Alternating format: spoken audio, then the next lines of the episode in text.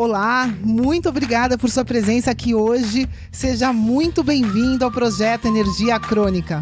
Meu nome é Vanessa Moraes.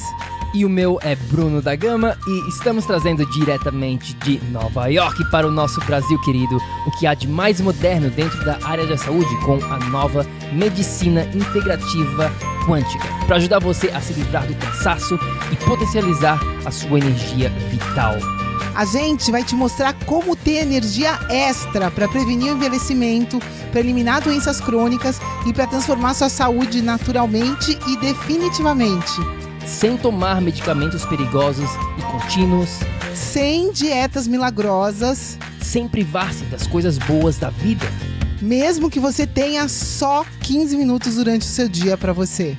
E para saber um pouquinho mais sobre como usar a terapia de biomodulação energética integrada para transformar a sua saúde, confira o nosso site www.projetoenergiacronica.com. E agora vamos ao que interessa.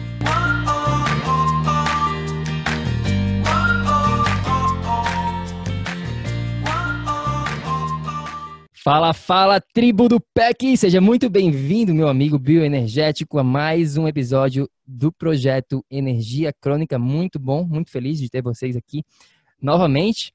E a gente tem algumas notícias aqui para vocês da nossa vida, do que está acontecendo aqui comigo, com a Vanessa, com a nossa filhinha Moaninha. E pessoal, semana passada eu e a Vanessa decidimos. A gente está indo para o Brasil! Estamos indo para o Brasil, compramos a passagem e estamos indo mais cedo do que a gente pensava, né, Vá? A gente, tava, a gente tinha planejado ir no final do ano, mais para o lado do Natal e Ano Novo e tal, e a gente decidiu ir antes. Estamos indo dia 31 de agosto, acho que é 31 de agosto a passagem? Sim. Então a gente vai estar tá indo para o Brasil, vamos ficar lá uma temporada boa é, vamos planejar bastante aí, vamos, a gente vai estar em São Paulo e Florianópolis a, princípio, a princípio, né? Vamos fazer workshops aí ao vivo com o pessoal, então vai ter bastante coisa nova vindo aí pela frente no projeto Energia Crônica e estamos super, super felizes. O que, que tu acha, Bá? Que, que, qual é a tua expectativa aí dessa nossa mudança para o Brasil? Depois a gente volta para os Estados Unidos, mas só em abril, né? Só comecinho de abril e a gente vai voltar para Miami. Miami, pessoal, a gente está de mudança de Nova York, vamos ficar uma temporada em Miami. Vamos ver, a gente né, vai, vai deixando a vida nos levar aqui em alguns sentidos, e essa é mais uma mudança que a gente está meio que deixando aberta. Mas vá, fala um pouquinho aí da tua expectativa de ir para o Brasil. Não crio muita expectativa, não. Eu estou indo pelo flow. É, eu acho que todas essas mudanças que têm acontecido na nossa vida têm um propósito maior e as coisas têm fluído né, para a gente desenvolver mais de perto a nossa missão aí com o Brasil, o nosso projeto e tudo mais. Então, eu tenho um tempo mínimo que eu preciso ficar nos Estados Unidos, que é de seis meses por ano, e esse tempo, até o final de agosto, a gente vai ter, eu vou ter cumprido esses seis meses por ano, então. É, o resto vai vir, o que tiver que, que vir, a gente está preparado, a gente está focado né, na nossa missão e o resto vem. Perfeito. Então vamos lá, pessoal. A gente já está aqui com o nosso convidado. Hoje é dia de entrevista. Temos um convidado, mais uma vez, especial aqui do, do PEC. Renê, seja muito bem-vindo. Muito obrigado pela participação. Como é que está teu dia aí no Brasil? Oi, pessoal. Tudo bom com vocês? Meu nome é Renê. Eu sou participante aqui do 4 de 15 do podcast sobre ciência do treinamento, né, atrelado à atividade física, saúde, desempenho humano.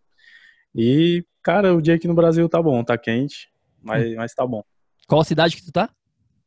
Eu tô em Fortaleza, no Ceará, no Nordeste. Fortaleza, legal, não conheço ainda. Vanessa, você já foi lá?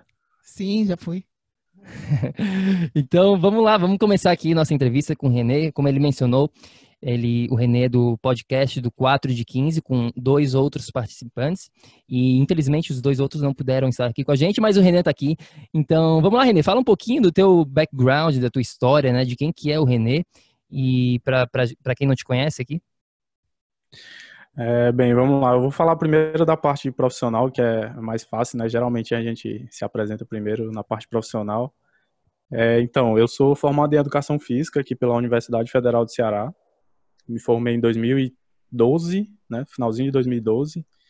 E aí, de 2014 até 2016, eu fiz um mestrado em, em Educação Física também, e uma especialização em fisiologia clínica do exercício. Aí depois disso, em 2017, eu comecei a dar aula na Universidade Federal de Ceará, né, como professor substituto. Aí passei dois anos lá. Não, na verdade eu comecei em 2016, isso, 2016. Aí passei até 2018 lá. É, em 2018 eu entrei no doutorado em biotecnologia.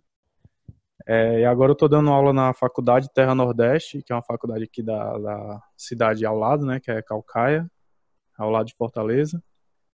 E atualmente é isso, eu estou fazendo doutorado, eu dou consultoria online para a prática de atividade física também, eu dou aula de personal, é, e no, nos, nos tempos vagos, assim, eu faço atividade física, né, que eu gosto muito. É uma uhum. coisa que não consigo ficar sem, é quase um vício. Só não é um vício porque vício é visto como uma coisa meio ruim, né, e para mim não é. A atividade física para mim é muito boa.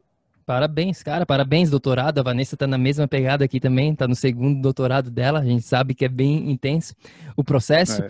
E Renê, fala um pouquinho, né? Tu falou aqui, tu mencionou sobre o podcast que vocês também têm, que é o 4 de 15, que a gente recomenda é, o nosso ouvinte aqui do, do PEC é, para conferir também. Qual que é a origem, né? Do, vamos falar um pouquinho da origem do podcast, qual que é a origem do nome aqui, do 4 de 15? Bom, vamos lá. É, primeiro de tudo, eu entrei com o barco é, andando já, né, com tudo acontecendo. Eu entrei, se eu não me engano, em 2016, eu acho. É, o, o, podcast já vem desde 2014. Então, o primeiro o fundador mesmo foi o Yuri, né? Foi ele que teve a ideia, idealizou tudo e tal. É, aí depois veio o Sensei Gilmar, né? Que está atualmente com a gente também.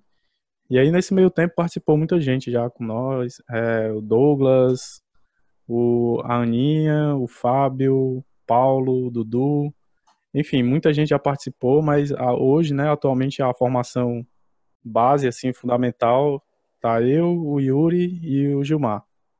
E a ideia, cara, é porque, assim, infelizmente na área da educação física, aqui no Brasil, principalmente, a gente tem uma deficiência muito grande do acesso ao conteúdo da ciência de forma mais fácil um pouco, né, mais digerível. E aí as pessoas aqui não costumam consumir muita ciência relacionada à, à, prática de atividade física e mesmo as pessoas que estão fazendo graduação na área, né? Isso a gente via porque o Yuri é, já é professor universitário também, o, o Gilmar também e alguns outros participantes, né, também eram e viam sempre que os alunos tinham essa dificuldade, né, de consumir o conteúdo científico relacionado à educação física. E aí a ideia do projeto é justamente essa, é deixar um pouco mais fácil esse essa esse primeiro contato, ou então essa, essa forma de tratar a ciência de uma maneira mais leve, né? Não hum. deixar o conteúdo mais pesado do que ele, consequentemente, já é. E Olha, fazer a educação científica mesmo, não só para quem é da área, mas também para os clientes, né, de, de professores de educação física que, porventura, venham ter alguma dúvida, alguma coisa que a gente possa falar de uma maneira mais tranquila para eles entenderem, né? Essa parte aí do, de trazer para o lado mais prático, né? A gente tem a mesma ideia aqui de trazer a medicina integrativa quântica mais para o lado prático, né? Porque o pessoal tem muito isso hoje em dia, né? De não não, mas o que é isso? O que é esse quântico, né? É uma coisa muito misteriosa. Então, um dos grandes objetivos nossos também aqui dentro do PEC é de trazer essa parte mais prática, deixar mais clareza para que a pessoa consiga realmente implementar, né? E vamos falar um pouquinho aqui, a gente vai entrar nesse, nesse lado científico, no lado dos estudos científicos e tudo mais, um pouquinho mais para frente aqui na entrevista, René. Mas uma, umas perguntas principais aqui que eu acho que eu queria, a gente queria escutar a tua opinião aqui, né? Por que, que, tu acha que tanta gente hoje em dia, no Brasil, não só no Brasil, isso aí é no mundo todo, né? No, aqui nos Estados Unidos a mesma coisa, na Europa, em todo, todo, todo lugar, as pessoas estão sofrendo muito com problemas de saúde, né, hoje em dia. Tem muita, muito problema crônico, pessoas não conseguem emagrecer, pessoas não têm energia, pessoas sofrendo com problemas cognitivos, né, depressão, ansiedade, o libido está lá embaixo, é estresse, é muito, muitos problemas, né, e, e morte prematura e, e, tudo que vem junto, diabetes, doença do coração, câncer, e vai, vai mais ou menos por aí, né. Qual que é a tua opinião? Por que, que você acha que tem tanta gente sofrendo hoje em dia? É, cara, eu, eu, tenho uma opinião assim, é muito multifatorial esse, esse problema, né? Mas uma das coisas principais, assim, um, um pilar muito determinante disso é a lógica da economia mesmo, né? Da, daquilo de todo mundo querer ganhar muito, muito dinheiro, querer uma vida é, de um determinado padrão e ter que trabalhar muito para isso. E aí, para trabalhar muito, você tem que ter pelo menos um, uma boa formação inicialmente, ou então um capital de dinheiro muito grande. E isso acaba que vai contaminando todos os fatores da sua vida, né? Então imagina, se você tem que trabalhar muito, você tem menos tempo para se cuidar. Se você tem menos tempo, você começa a ficar menos preparado para encarar as rotinas da vida. E aí, se você está menos preparado, você vai ter que trabalhar muito mais porque você não faz tanto naquele tempo que você tinha, né? Por exemplo, se você tem três horas para executar uma tarefa, se você não tiver um bom condicionamento, é, tanto cardiovascular quanto cognitivo, né?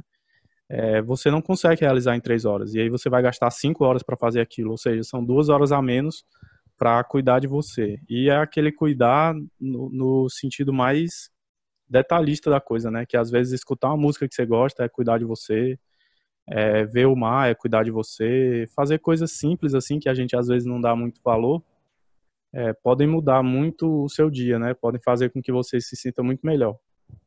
E aí, essa lógica de que a gente sempre quer mais, sabe? A economia sempre tem que crescer, é uma coisa que eu olho assim, eu, eu não gosto muito dessa ideia, né? Parece meio utopia não não gostar disso, né? Não, não achar que é o correto, porque é o que acontece no mundo inteiro, né? Não tem não tem um lugar que não aconteça isso, que as pessoas não reclamem se a economia regredir ou então se o crescimento do país for menor do que no ano passado. Então, é uma lógica sempre de crescer, de aumentar e de ficar sempre se cobrando mais e mais. Você nunca acha é, o seu suficiente, né? A lógica do evoluir, ela está mais atrelada ao crescer do que ao evoluir, na minha opinião. Porque evoluir pode ser uma coisa diferente do, do crescer, né? A gente pega aí pela, pela teoria da evolução que às vezes os animais é, é, que eram maiores foram os que menos sobreviveram por algum fator. E aí as bactérias, os protozoários, eles sobreviveram por serem menores e por terem uma, uma capacidade adaptativa maior, né? Então, eu acho que eu já estou até me misturando aí no assunto, mas é basicamente não. isso, é. Muito boa, não, muito boa, muito boa mesmo essa, essa resposta um pouco diferente aqui do que a grande maioria das pessoas falam, mas a gente é, também acha que é, é por aí, é, é bem por aí mesmo, René. É, eu acho que é isso, tipo, as pessoas elas não se divertem fazendo atividade física. Isso é um, é um fator bem prático para elas não fazerem, né? Porque é uma coisa que gera dor muscular, que gera um esforço cardiovascular, gera um desconforto no seu corpo, tira você é, daquela zona confortável, né, de você estar tá sentado assistindo televisão. E se você não sente prazer fazendo isso, a vontade de fazer ela diminui cada vez mais. Então, imagina, as pessoas não, não se divertem mais fazendo atividade física. Para elas é, é, uma obrigação pura e simplesmente. Né? Diferente do que era, por exemplo, para a gente quando criança, era uma coisa extremamente prazerosa, né? E aí, quando você vai ficando adulto, a tendência é, é esse prazer diminuir. E aí as pessoas não gostam mais de se reunir em grupo, elas tentam cada vez mais se isolar. E isso afeta também a prática de atividade física delas, né? Porque, por exemplo, eu conheço diversas pessoas que moram em, apartamentos e tem, sei lá, 30 famílias morando literalmente ao lado delas, né, que no mesmo prédio. E tem uma quadra lá embaixo, tem uma piscina lá embaixo do, do condomínio e ninguém pratica atividade em grupo, né? Ninguém marca de, de jogar futebol, ninguém marca de jogar basquete. A maioria do, dos prédios que eu vou sempre tá vazia a quadra, independente do horário. Né? Então, a atividade física se tornou uma coisa extremamente obrigatório, quase que mais do que o trabalho, né? E aí eu acho que isso é, é uma parte prática, assim, do porquê que as pessoas estão assim hoje. E qual a sua opinião, Renê? É o primeiro passo que uma pessoa pode dar para transformar isso? Porque atividade física é vital né, para o ser humano. Como que uma pessoa pode mudar essa, essa realidade estática que ela está e começar a transformar a saúde dela, começar, enfim, fazer alguma coisa que realmente seja duradouro, seja para a vida? O que, que você acha que é necessário ser feito nesse momento? É, uma coisa que eu faço com os meus alunos é tentar tornar a atividade física um pouco mais leve para eles, né? Bem mais agradável e prazerosa. Então, por exemplo, uma coisa bem prática mesmo. Meus alunos, a maioria deles, eles fazem aquilo que eles têm mais é, vontade e, e perseverança em fazer. Ou seja, a gente tem diversos exercícios, por exemplo, para fazer você emagrecer. Aí eu pego aquele que ele se sente melhor fazendo, entendeu? Não precisa ele estar tá correndo na esteira. Por exemplo, se meu aluno não gosta de correr, a gente tem a bike, ele pode pedalar. A gente tem o remo, que ele pode remar. A gente tem o elíptico, que ele pode simular uma, uma é, é simular uma corrida, mas é, é um pouco diferente, né?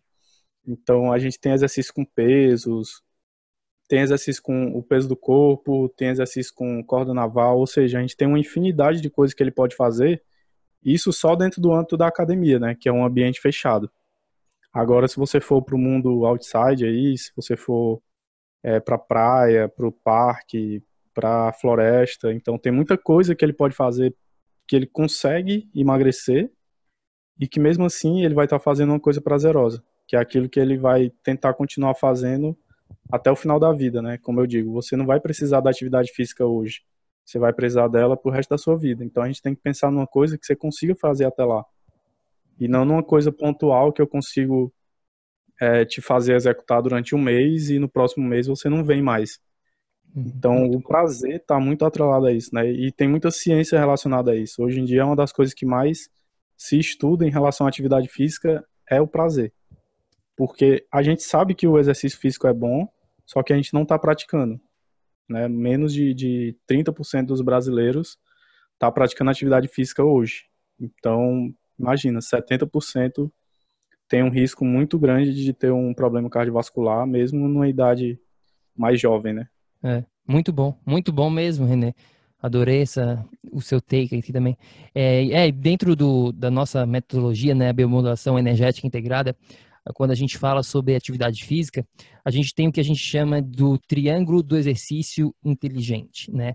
E a base de tudo, antes de falar, né, sobre a parte, como tu falou aqui, da estratégia, do que usar, do que fazer, qual tipo, né, do exercício, a gente tem que, a gente fala muito aqui exatamente do que tu falou, que é o que que você curte fazer em termos de, né, quando você pensa em mover o seu corpo, o que que vem na sua mente? O que que vai te dar tesão de estar tá fazendo? O que que vai te dar prazer? Né, para que tu consiga, para que a pessoa consiga implementar na vida e continue, né? Porque nada, nada adianta, a gente já viu isso muitas vezes, as pessoas tá, vamos lá, vamos fazer um programa de academia, faça isso, faça aquilo, ela vai lá, faz uma, duas semanas, um mês e depois vai lá e para, né? Todo mundo já sabe isso, né? no dia 31 de dezembro, quantas pessoas falam que vão malhar, chega no, em fevereiro, 80, mais de 80% das pessoas já pararam, já voltaram para estaca zero, né?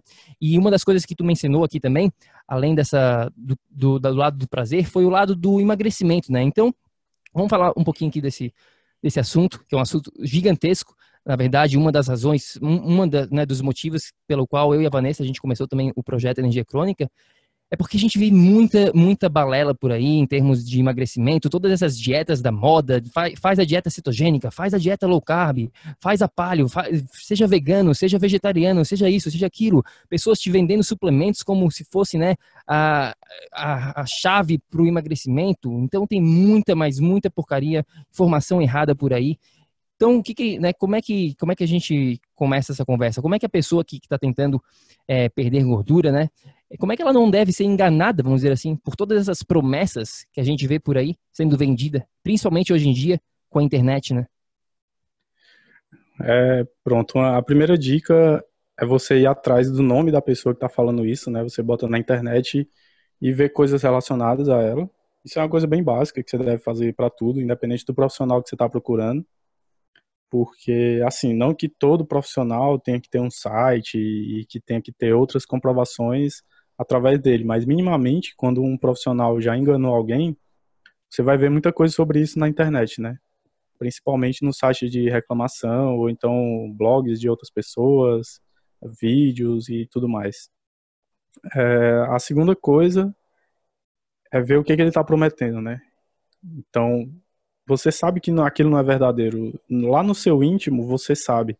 Só que você quer acreditar que em algum momento ele pode fazer diferente e ele vai realmente cumprir o que ele está dizendo. Então, quando você ouve alguém dizer que você vai perder, sei lá, 10 quilos em um mês e aquilo vai ser saudável, é, dificilmente se você olhar para o lado, você vai ter exemplos de que realmente isso acontece. se você perguntar a alguma pessoa da sua família que perdeu, sei lá, 20 quilos e hoje ela está saudável, você vai ver que ela demorou, sei lá, sete meses, oito meses. Só que o, o, ser humano, ele quer acreditar, né? Ele quer a saída mais fácil. E aí ele mesmo acaba se sabotando. E essas pessoas que, que fazem isso, que prometem coisas desse tipo, elas entendem muito bem do íntimo do ser humano, né? Elas sabem que, que se você prometer, se você falar do jeito que a pessoa quer ouvir, é só mais um motivo para ela acreditar naquilo que ela já queria. Então, não é nem tanta força de quem está é, tá enganando, é mais a força de quem quer ser enganado, né? Entre aspas. Porque hum. a pessoa quer ouvir que perder peso é fácil, mas a gente sabe que não é tão assim, né? Você, você leva uma vida difícil, você demorou anos e anos é, tendo aquela perda de condicionamento e não é em um mês que você vai readquirir tudo novamente, né? E não é só com atividade física também, né? Entra a dieta no meio e todos os dois têm uma importância assim imensa, além do que o seu estilo de vida, né? O nível de estresse que você tem. Então, tem pessoas que mesmo controlando dieta e atividade física, mesmo assim não conseguem ter uma melhora de condicionamento e uma perda de peso substancial, porque tem outros fatores na vida dela, como o sono, o nível de estresse, que não estão sendo controlados.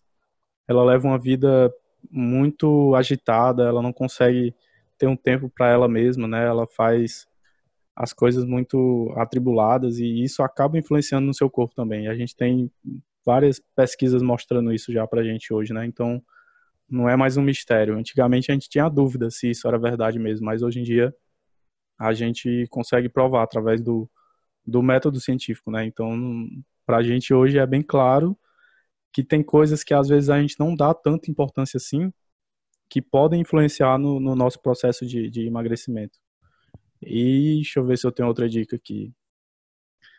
É, uma dica que eu dou também é você conversar com a pessoa e, e pedir, por exemplo, a gente tinha um, um, rapaz que a gente ouviu falar dele, né? E aí a gente resolveu ir atrás para saber do que, é que ele estava falando e tal, que ele prometia uma perda de gordura é, durante 48 horas com apenas 5 minutos de exercício ao dia. E aí a gente achou muito estranho isso e resolveu ir atrás dele, né? No momento que a gente entrou em contato e perguntou é, para ele, pediu para ele mandar os artigos científicos que ele usava para embasar esse conhecimento, ele bloqueou a gente, né? Ou seja, ele, ele fugiu da conversa, ele não tinha argumento. Ele sabia que estava mentindo, então ele, ele não pode entrar numa conversa com realmente quem entende para tentar discutir, porque ele sabe que vai perder, ele sabe que vai manchar o nome dele, entre aspas, né? E aí uma das dicas é isso, quando você tem dúvida se realmente aquilo dá certo, pede para a pessoa te provar, pede para ela dar o argumento dela, pede para ela te mostrar as evidências. Eu sei que a maioria das pessoas não, não vai querer ter tanto trabalho com isso, e isso é um, é um problema também, né? Porque tem até um livro do, do Carl Sagan que fala dos demônios da escuridão, né? que um dos maiores demônios hoje que a gente tem é a falta de, de, conhecimento mesmo das pessoas, né? E a falta da busca pelo, pelo conhecimento também. Porque você sai acreditando em tudo que você vê, você não, não vai atrás da comprovação. Você acredita na opinião da pessoa e aquilo para você é a verdade. Mas você não, não, no cerne da coisa, você não foi investigar. Então, uma coisa boa é, é investigar, botar o que ele está falando lá na internet, ver o que aparece, né? E aí você tem mais indícios ainda de que aquela pessoa não está falando a verdade. Eu acho que essas três coisas aí já vão desmascarar muita gente. Uma coisa que você falou aqui, René, que eu acho que é fundamental, né, é que a gente defende essa abordagem também, essa abordagem integrada, né? O físico não é uma coisa isolada, ele vai fazer parte de um estilo de vida. Para a pessoa ter saúde, o estilo de vida dela vai ter, vai ter que ser saudável, né? Para isso, ela vai ter que aprender a fazer escolhas positivas e isso vai vir do conhecimento dela e tudo mais, né? Vocês é, o que, que vocês fazem para ensinar as pessoas a enxergarem essa abordagem integrada que ela precisa? Porque muitas vezes a pessoa foca só no físico, né? A gente falou aqui de emagrecimento, a pessoa vai só focada em uma coisa e a gente que trabalha com isso, a gente sabe que essa não é a solução, que a solução tem que ser vista de uma maneira integrada. É, como que vocês fazem, né, para instruir a pessoa nesse caminho? Hum, assim, eu vou falar da, da minha prática individual, mas eu acho que ela, ela acaba se estendendo tanto para o Yuri quanto para o Gilmar, né? Eu vou falar da minha atuação direta com, com o cliente e não quando eu estou dando aula na, na universidade. É, por exemplo, quando eu estou com um cliente, eu, a primeira coisa que eu procuro dizer para ele é que ele vai treinar um pouco diferente do que geralmente ele vê as pessoas treinando por aí, né? Por exemplo, eu, eu faço com que ele entenda um pouco mais os limites do corpo dele. Eu começo a treinar ele por zonas de treinamento, né? Então tem a zona leve, a zona moderada e a zona intensa. Então eu quero que ele entenda o que, que é treinar leve, o que, que é treinar moderado e o que, que é treinar intenso esse, esse autoconhecimento faz com que a pessoa entenda melhor é, e não se ponha em um risco excessivo, né? Porque, por exemplo, pessoas que, que não têm muita consciência corporal de entender qual é o seu máximo, a tendência é que ao longo do tempo, com a prática de atividade física, elas vão se metendo em, em arriscadas, vamos dizer assim, né? Porque elas vão tentando romper uma barreira que naquele momento não é seguro você romper. É, você quer aumentar o volume de treino, você quer aumentar o número de repetições, você quer aumentar a carga que você está usando, mas aquilo não é seguro ainda. E aí, se a pessoa não entende, ela pode tanto é, é, entrar num estado de perda de saúde mesmo, né? Ela pode ficar doente por conta disso. Ou então, num, num caso mais grave, ela pode ter uma lesão, pode ter um overtraining. E isso faz com que a pessoa crie uma memória negativa da atividade física. Né? E, e infelizmente, a maioria dos profissionais que eu, que eu vejo hoje atuando, eles fazem com que a pessoa entre nesse estado de forma é, voluntária. Então, eles estimulam que a pessoa entre nesse estado, né? Eles não entendem que a atividade física tem que ser uma coisa é, prolongada, que dura a vida inteira. E aí, o que, é que eles fazem? Você entra na academia hoje, no outro dia você não consegue nem andar direito. Porque ele, ele sabe que se ele der um treino muito intenso para você, amanhã você vai estar tá com um nível de dor muscular muito alto. E aí ele faz isso de forma, é, como é que a gente chama? Deliberada, né?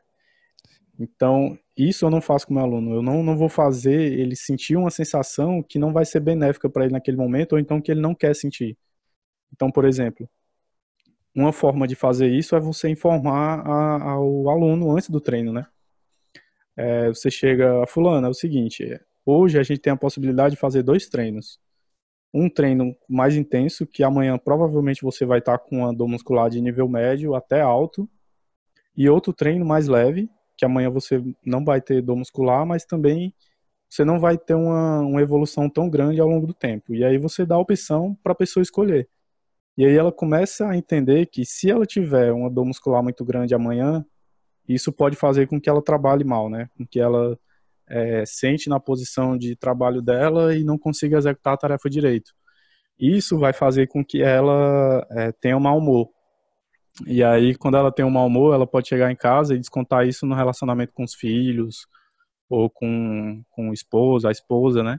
Enfim. E aí, essa, essa abordagem integrada começa a fazer sentido. Quando você começa a explicar essas coisas, a pessoa começa a entender que realmente ela, ela tem que pensar no que ela vai fazer hoje e no que vai repercutir amanhã. O que ela comeu hoje de tarde pode influenciar no treino da noite, né? Pode fazer com que ela tenha mais disposição ou menos disposição para treinar. É, que o estresse dela, como ela chega para treinar, também determina como que vai ser o treino. Porque se ela já, já chega no nível de estresse muito alto e você vai botar um treino que seja muito intenso, talvez aquele nível de estresse aumente mais ainda. E aí você sabe que depois de fazer um treino intenso, tem pessoas que demoram até duas ou três horas para conseguir dormir. E aí imagina, é, você sabe que a pessoa vai sair da academia, sei lá, 10 horas da noite. E aí no outro dia ela vai acordar às 6 da manhã. Se você fizer um treino muito intenso, pode ser que ela só vá dormir meia-noite, uma hora da manhã, e aí isso vai gerando um ciclo sem fim, né? Porque no outro dia também ela vai treinar. Então, sempre que eu, que eu vou prescrever o treino, eu pergunto o que, que você vai fazer amanhã. E aí, os meus alunos no começo, eles desconfiavam, assim, né? Ah, por que, que você quer saber, né? O cara se metendo na minha vida e tal. Mas aí, depois de um tempo, eles foram percebendo que realmente eu tenho que saber o que você faz na sua vida, porque eu tô mexendo nela diretamente. Eu não, não consigo fazer você treinar sem se preocupar com a sua vida. né, sem se preocupar com as suas atividades diárias. Porque se você me disser, ah, no sábado eu vou é, no parque brincar com a minha filha. E aí eu não vou fazer um treino para te destruir, para na sexta-feira você ficar todo dolorido e no sábado você acordar da mesma forma. Porque para mim o que vai mais importar é, é, o seu relacionamento com a sua filha, né? E isso vai te trazer muito mais saúde é, se você tiver um bom relacionamento do que só aquele treino isolado, né? Então eu sei que eu posso deixar esse treino da sexta para segunda-feira, né? Para você aproveitar melhor o seu sábado. Certo. Então certo. essa é a forma integrativa que eu, que eu cuido dos alunos, certo. assim, né? É. Como a Vanessa fala aqui, né? É tudo integrado. Né? tudo conectado. É. Olá, espero que você esteja gostando desse episódio do podcast. Eu só gostaria de te falar que se você está cansado, com falta de energia, se você está enfrentando problemas na sua saúde, mais do que isso, se você está buscando uma solução definitiva para os seus problemas, vem conhecer um pouco mais sobre a terapia de biomodulação energética integrada lá no nosso site. É só ir no projetoenergiacrônica.com. Entre em contato com a gente, manda suas dúvidas e agora a gente vai continuar com o nosso episódio do PEC. E, Renê, vocês falam bastante, né, dentro do 4 de 15 sobre ciência, né, como tu mencionou aqui no comecinho. Vamos falar então um pouquinho aqui, vamos mudar o assunto. O que que, na tua opinião aqui, né, o que que é ciência de verdade, né? Dentro do, do PEC a gente prega também com bastante, né, com, com essa parte de, de cutting edge science, que a gente chama, né, ciência, o que que a ciência tem para nos dizer ao, ao, né, nesse momento, os estudos hum. científicos, junto com sabedoria ancestral e junto com a parte quântica, né? É isso que a gente engloba tudo aqui dentro do PEC. Então, vamos, vamos começar por aí. O que que, para você, né, o que que é ciência de verdade? É, pronto. Então, eu, eu, vou falar mais a, a, partir do método científico, porque o conceito de ciência, ele gera uma filosofia muito grande e, e, tipo, a gente podia passar horas e horas aqui discutindo e ainda ia ficar meio vago, né? Certo. Mas em relação ao método científico, tem que ser algo que você pode mostrar e que você pode provar.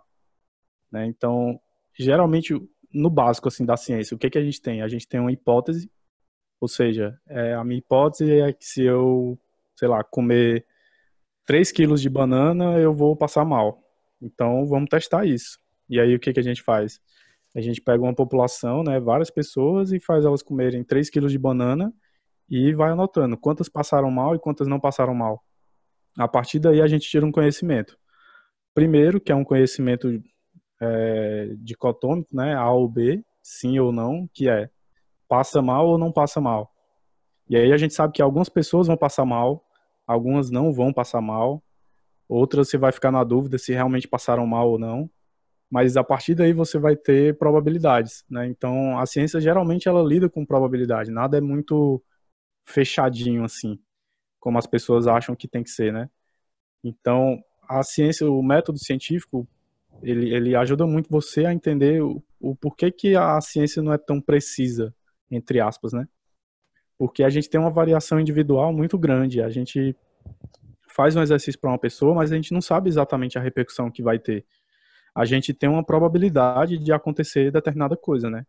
E aí por isso que a gente tem que ficar testando constantemente porque a partir do teste é que eu vou saber se realmente está acontecendo aquilo que eu previ, ou então se está acontecendo uma coisa que eu nunca vi na vida, né? Então, na atividade física, por exemplo, se eu quero melhorar a sua capacidade de força, eu testo a sua força hoje, faço o seu treinamento, você passa um mês treinando comigo, e aí daqui a um mês eu vou testar a sua força de novo. Se ela não tiver melhorado, eu tenho que mudar o método que eu estou usando, porque aquele método inicial ele não está dando certo para você. Mas não é que aquele método não serve, é que ele não serviu para você naquele momento. E aí a gente tem que avaliar as outras coisas também, né? Testar todas as outras variáveis. E aí entra o sono, o estresse, a alimentação e tudo isso que o pessoal aí já ouviu falar, né? Então, basicamente, para mim, a ciência de qualidade ela é baseada nisso, né? Você tem como testar, você tem como modificar e você tem como conhecer alguma coisa nova a partir dela. É uma coisa que eu quero te perguntar, René, uma opinião pessoal, né? Toda essa ciência que a gente tem, ela foi baseada no fato de que tudo que existe é matéria. Né? Então, a ciência, tudo que pode ser medido, tudo que pode ser pesado, foi considerado científico. Porém, porém, porém, a gente vive uma realidade quântica, uma realidade energética, e essa realidade é invisível. Né? Qual a influência? Você falou aqui da ciência não ser necessariamente ferro e é, né, é, branco no preto. Hoje em dia a gente reconhece isso. É, o que, que você pessoalmente acha? Será que isso não é uma, uma realidade que a gente está se abrindo para essas coisas, né? E, e entender que a, a ciência material ela influencia né, numa situação, mas ela não é determinante. O que, que você acha disso? É, assim, pessoalmente, eu, eu conheço pouco, né? Então minha opinião é bem, bem limitada. Mas eu reconheço que tem muita coisa na ciência que a gente não conhece, principalmente é, na parte da física, né? Na parte da, da física quântica a gente está realmente engatinhando. Eu não sei até que ponto porque é difícil realmente você você tentar entender algo que você não consegue medir, algo que você não consegue ver, algo que você não consegue é, é, entender literalmente, né? Uma coisa bem intangível assim.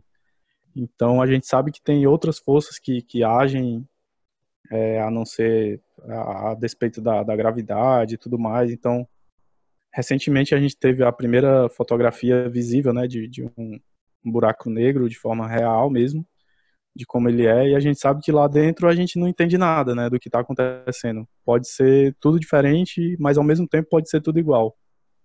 Então, eu acho que essa, esse, esse problema teórico aí, né, de beleza, pode ser tudo diferente, mas a probabilidade permite que seja tudo igual também. Então, a gente está meio que no meio termo aí, meio perdido. A gente não, não sabe muita coisa, pelo menos eu, né? Eu estou falando assim por mim talvez tenha outras pessoas que entendam um pouco mais, mas eu acredito que ainda tem muita coisa mesmo que a gente tem que descobrir. A gente não está nem perto de, de, entender tudo, essa é a minha opinião. Porque mesmo na área que eu entendo mais, que é a parte da atividade física e saúde, tem muito mistério que são coisas para o público em geral que podem parecer simples, mas que a gente realmente não sabe como acontecem. A gente sabe que acontece, mas o meio termo ali, o meio termo não, o processo, a gente não sabe o que está acontecendo no, no cerne da sua célula, do seu do seu organismo como um todo. A gente não sabe como que você teve aquela adaptação, como que seu corpo melhorou. Então tem muita coisa ainda para ser descoberta. Essa é a maior verdade que eu sei é isso, né? Exato. A gente não não tá num, num, num ápice ainda. A gente está muito longe disso. Exato. E voltando aqui para estudos científicos, né, René? Eu tenho certeza que, que tu convive com, com isso no teu dia a dia, com teus amigos, com clientes, enfim, né, as pessoas vindo e, e falando, né? Ah, vi na, na, as notícias aí falando que agora a carne faz mal, ou que né, está relacionado ao câncer, ou que o ovo hoje faz bem, amanhã já faz mal, né? Todas essas, essas notícias que saem por aí é, sempre, né, para vender mais e para chamar nossas atenções. Então, como que funciona aqui? Como é que faz esse saber aqui pra, do estudo científico, né? É, se ele faz sentido ou não? Como que uma pessoa leiga, né? Ela, como é que ela poderia se descobrir, vamos dizer assim, é. quando ela está pesquisando alguma coisa, quando ela escuta alguma coisa, principalmente na mídia de massa? Uhum. Isso é, é um negócio legal, porque como eu havia falado, né, o livro do, do Carl Sagan, ele justamente reclama é, dessa falta de conhecimento científico da, da população em geral, né? Não só aqui no Brasil, mas em qualquer país do mundo. As pessoas em geral, elas não aprendem ciência, né? Elas apenas reproduzem o que elas escutam. E isso a gente tem desde do, do da formação do, do ensino fundamental, ensino médio. Porque, por exemplo, não sei se vocês fizeram o ensino fundamental aqui no Brasil. Mas quem fez aqui, qual foi o momento que você chegou a contestar um professor? A gente não é acostumado a isso. A gente uhum. não entende, a gente não entende da onde vem a informação, a gente só recebe e aceita, né? Certo. E aí as pessoas não entendem o método científico, não entendem é, como testar, como analisar, e isso é, é uma coisa difícil ainda, até mesmo para quem está na universidade, né? Por isso que a gente fez o projeto 4 de 15 também, porque os nossos alunos, eles têm dificuldade em ler o artigo e entender o que, que ele está dizendo. Então, por exemplo, quando você vê lá uma, uma pesquisa que mostrou que a proteína do ovo ela pode gerar um, um, mecanismo que seja danoso à célula. Olha aonde que você está olhando, né? Você está olhando uma proteína do ovo em uma célula específica. E aí você esquece que o nosso corpo ele tem bilhões de células de diferentes tipos e que o, o ovo não tem só uma proteína. Então esse é o principal erro. A gente pega um fato dentro de um fator e quer generalizar. E é geralmente o que as pessoas tentam fazer, né? É, uhum. elas tentam culpar um conhecimento que é micro por uma atitude que é macro, que é a sua alimentação. Então, ah, o ovo pode gerar câncer de mama, sei lá. E aí você entende isso porque você viu um estudo que acha uma relação de uma proteína que pode ajudar no, no crescimento é, da, da célula que dá origem ao câncer de mama. Certo, mas será que não tem outro alimento que você coma na, na própria alimentação normal que já vai inibir essa proliferação? E aí a gente tem que entender toda a alimentação da pessoa para saber qual é a real probabilidade daquela proteína específica gerar um dano tão grande para você, né? É, qual a quantidade que você tem que comer? Será que é um ovo por dia? Será que são 20 ovos para gerar aquela quantidade de proteína que vai ser significativo? Então as pessoas elas, por não entender o método científico, elas acabam acreditando em basicamente tudo. Porque quem está escrevendo o, o artigo, né, o artigo científico, ele tem noção do que ele está fazendo. Agora, quando uma pessoa aqui de fora ela começa a ler, ela vê um parágrafo especificamente e ela pega aquela informação e julga como sendo a verdade. E ela esquece todo o resto que foi construído em volta, né? Então, é, é um problema. Sim, realmente é, é um problema é o que eu vejo bastante aqui, né? um dos maiores problemas em termos desses estudos científicos, né? É a diferença entre é, association e causation, que a gente fala em inglês, né? Associação e causa, né? Pode existir uma associação, porém isso não quer dizer que é uma causa. Vamos dizer que a, as pessoas acham, ah, consumir mais carne causa câncer. Não, de uhum. repente é, tem, pode existir uma associação. Por quê? Porque de repente quem come mais carne também não está muito preocupado com a sua atividade física, de repente ele fuma, de repente ele, ele dorme pouco, de repente ele tem uma vida super estressada, de repente ele não está nem aí para a sua saúde. Existem vários né, fatores quando a gente está falando Sim. assim. Então, existe essa diferença gigantesca entre associação e causa. Né? Então, mas a, a, gente sabe que os estudos científicos também é, e, e, a mídia precisa chamar atenção de alguma maneira. Então, muitas das vezes eles botam só a manchete lá, né, para chamar sua atenção, pra, mas na verdade, lá no fundo, como você acabou de explicar aqui, isso não é bem assim. Uhum. É, um desses problemas é justamente isso, né? Porque é muito mais fácil você fazer um estudo de associação do que um estudo de causa. Porque imagina, para você determinar que realmente a carne ela pode gerar um risco de câncer maior, você tem que fazer um estudo ao longo de vários anos com muita gente. E quando eu digo muita gente, é muita gente mesmo, assim, milhões de pessoas, para saber é, que aquilo não é uma coisa específica só de uma etnia, que não é só para pessoas negras, por exemplo, ou asiáticas. Você tem que pegar pessoas de vários países, é, de várias idades, enfim. É muito caro fazer um estudo desse, muito caro mesmo. E às vezes na maioria das vezes, na verdade, os, os governos eles não têm interesse, né? Eles têm interesse em pesquisas que, que dão uma resposta mais rápida. Porque imagina você passar 70 anos fazendo um estudo científico. E isso é real, né? Para quem não, não entende muito de ciência, tipo, se você quiser realmente fazer um estudo que, que prova uma causa sem dúvida nenhuma, você vai ter que gastar mais ou menos esse tempo fazendo o estudo. E isso contando o tempo desde a da, esquematização daquele estudo, né, de como é que ele vai ser, até a parte da coleta de dados e a análise de dados também, né, que demora bastante. Então, hoje em dia, para vocês terem uma ideia, lá em Pelotas, no, no, Rio Grande do Sul, a gente tem a coorte, né, que é o, o grupo acompanhado de pessoas que, que nasceram em um determinado ano e estão sendo acompanhados até hoje, que é a maior do Brasil. Então, se eu não me engano, eles já têm um acompanhamento de mais de 35 anos. E aí eles estão controlando fatores de hereditariedade, de, de, fumo, de consumo de carne, nível de atividade física, para ao longo do tempo e sabendo respostas cada vez mais complexas, né? Porque chega um momento que você tem que fazer um estudo desse tamanho, que não tem mais como ficar fazendo estudos pequenos de um ou dois anos, porque eles vão ter um limite de resposta, que é a associação e não a causa, né? Então, mas você acredita que mesmo um estudo de 70 anos, vendo alguns fatores, né, que vão acabar sendo limitados, você acredita que um estudo de 700 anos é, aconteça uma resposta que não tenha dúvida nenhuma? Você acredita que isso é possível? Não, eu não, não. sei, eu, eu, eu, não sei se isso é possível, porque sempre os parâmetros vão ser, como a gente está falando aqui, é, determinados, físicos, e as pessoas vão estar tá, é, passando por situações e por experiências que não são determinadas e são únicas, individuais. Então, uhum. é, sempre vai existir o fator único, individual, personalizado. Isso jamais, em estudo algum, vai poder ser mensurado é, materialmente, quantitativamente.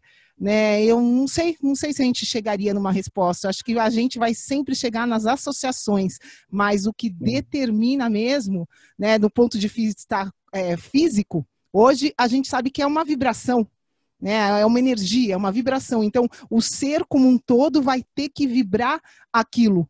E essa vibração é influenciada por infinitos fatores. Então, eu não sei, é, eu pessoalmente, eu não sei se eu acredito que um estudo de 70 anos vai tirar todas as dúvidas. É, não sei se acredita nisso no, no fundo do, do, enfim, é uma coisa muito pessoal aqui de crença, mas a minha meu conhecimento energético não me permite é, acreditar nisso, sabe? Sim, é, não, a gente não chega numa resposta definitiva, até porque se você fizer uma pesquisa de 70 anos, o, o, o modo de vida da sociedade ele também vai mudar no meio desses 70 anos. Sim. Então você não consegue explicar coisas nem do passado e nem do futuro você consegue explicar aqui o presente, mas não sabe se aquele presente ele vai se replicar no futuro, né? Porque Sim. o modo de vida da sociedade ele vai mudar, o tipo de comida que eles vão comer pode mudar também. E hoje em dia a gente tem mudanças drásticas assim em muito poucos anos, né?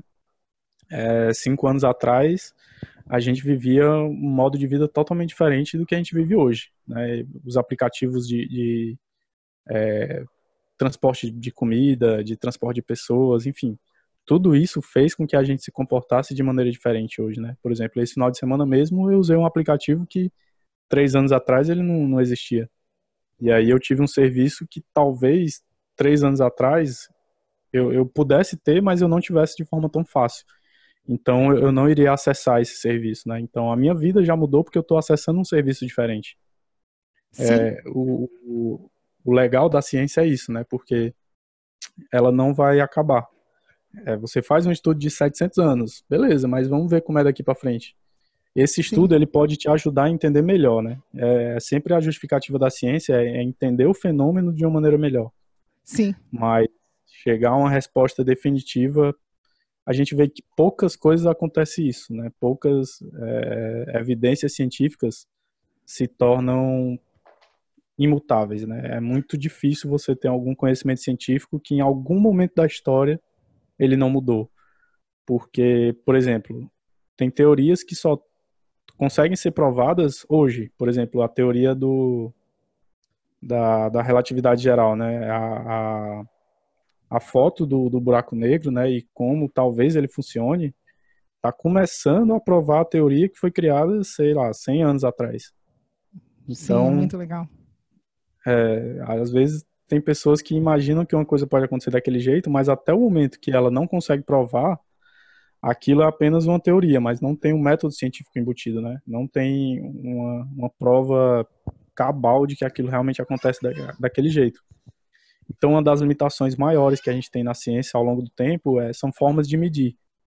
Então, por exemplo, na, na ciência do exercício, né? Até hoje a gente tem alguns equipamentos que conseguem medir força, que conseguem medir nível de atividade física, é, deslocamento da pessoa, enfim, mas a gente tem pouco ainda, a gente não consegue medir isso tão bem.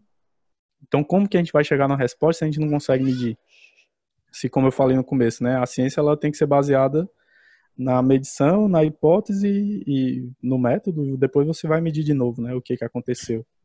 Então, eu também não acredito não que a gente vai chegar numa resposta definitiva, mas a gente pode avançar muito mais. Né? A gente pode ter maneiras melhores de, de responder do que só o eu acho, é, foi assim, acontece dessa maneira, né?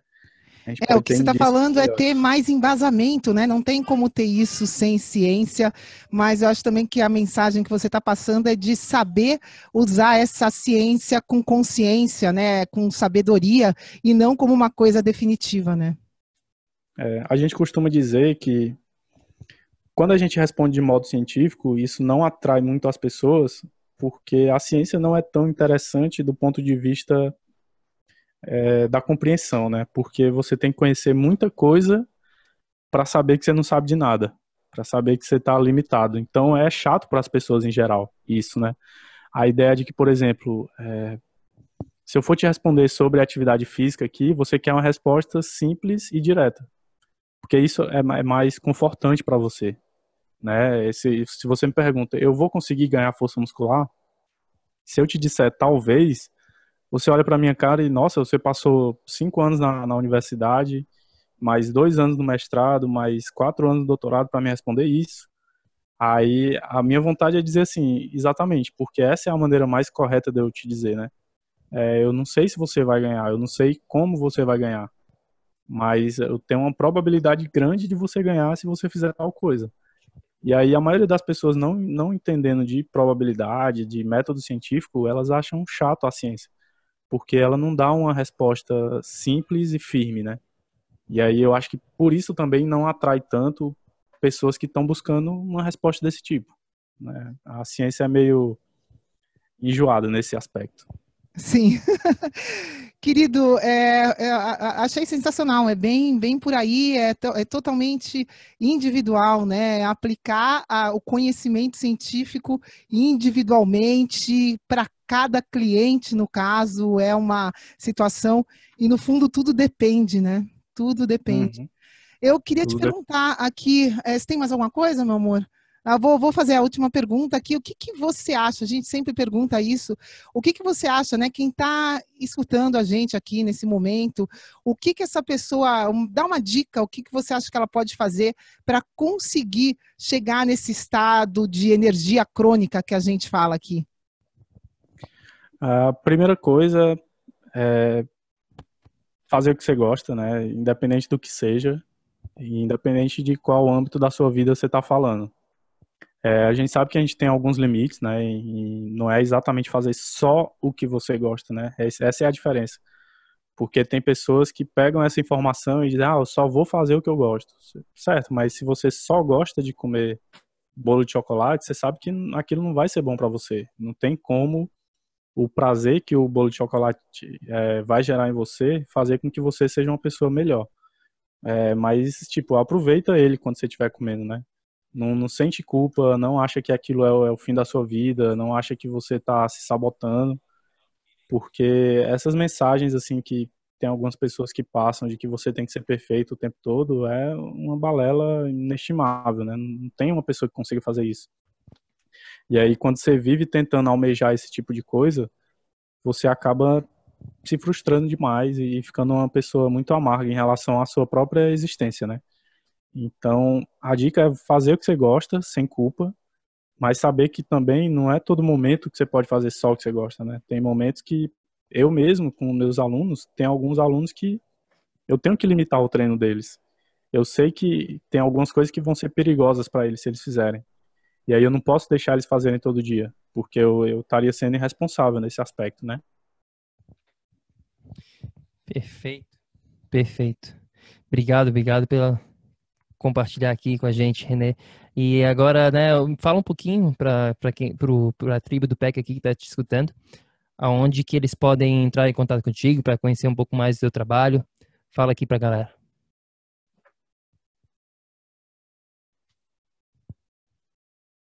Ixi, saiu.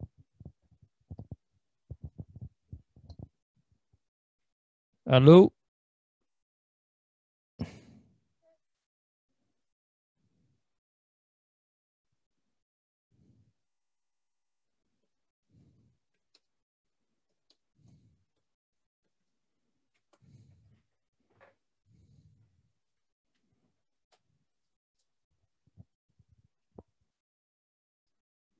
Alô? Alô?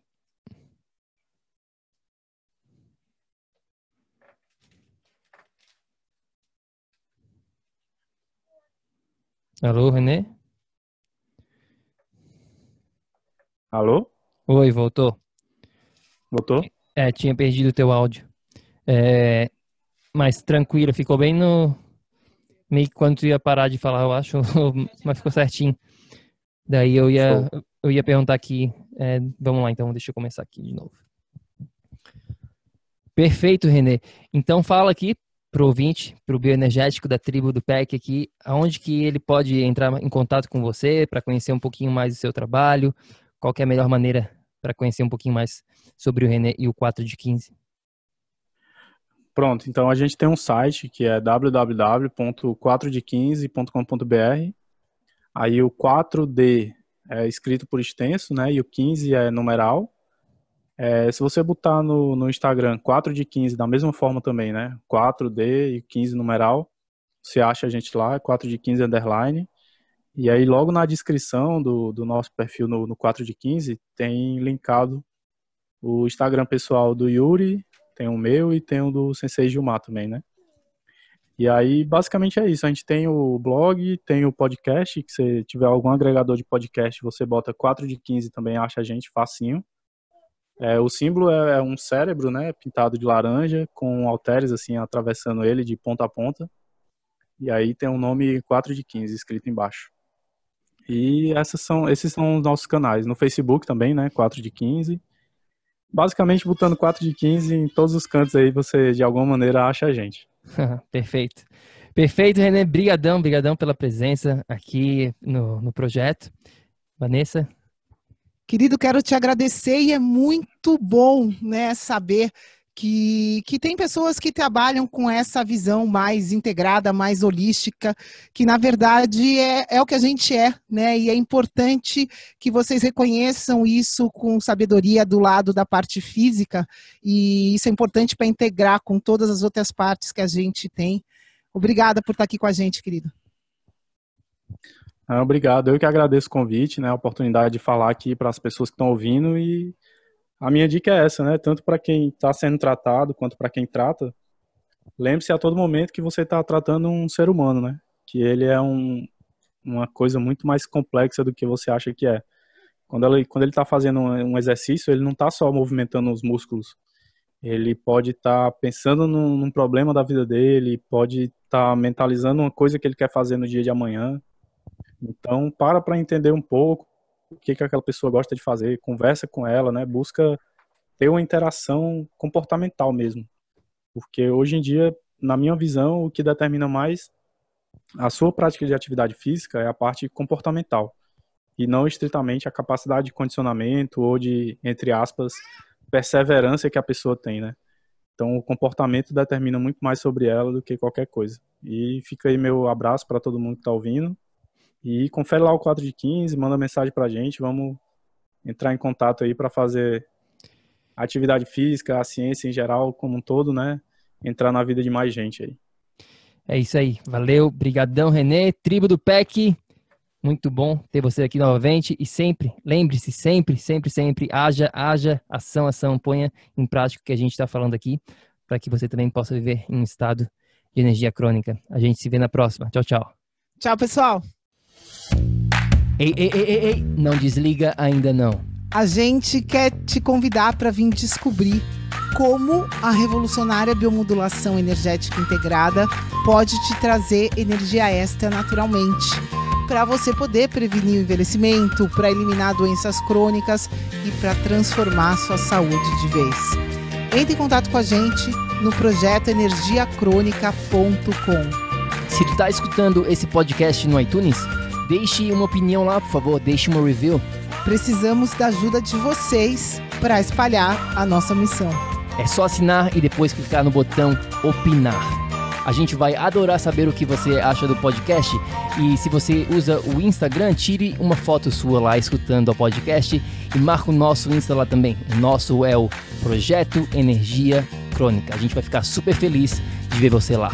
Grande abraço e até já! Até o próximo episódio.